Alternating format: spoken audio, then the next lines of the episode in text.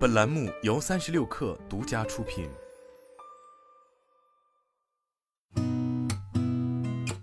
八点一刻，听互联网圈的新鲜事儿。今天是二零二三年三月十三号，星期一，早上好，我是金盛。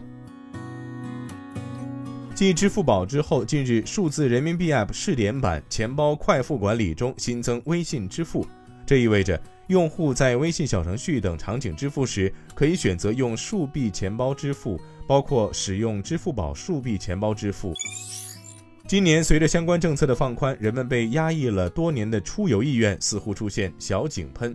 根据第一财经消费复苏你会买买买吗问卷调查显示，百分之九十一点二四的受访者选择今年有出游计划。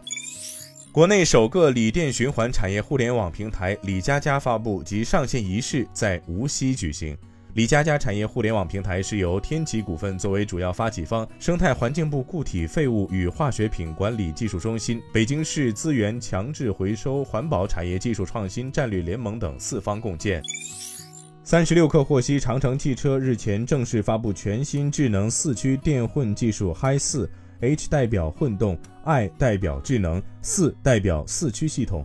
该技术将首搭近期上市的全新哈弗新能源车型。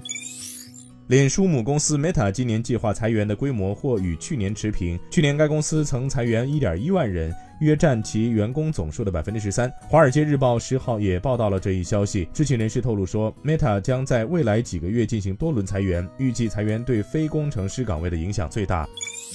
据美国福克斯新闻网报道，华特迪士尼公司首席执行官埃格近期承认，迪士尼乐园门票涨价可能过于激进。数据显示。过去五十年间，迪士尼世界和迪士尼主题公园的价格增长了百分之三千八百七十一，攀升将近四十倍。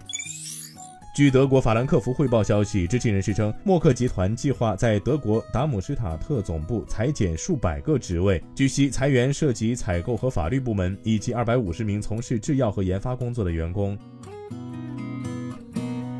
今天咱们就先聊到这儿，我是金盛，八点一刻，咱们明天见。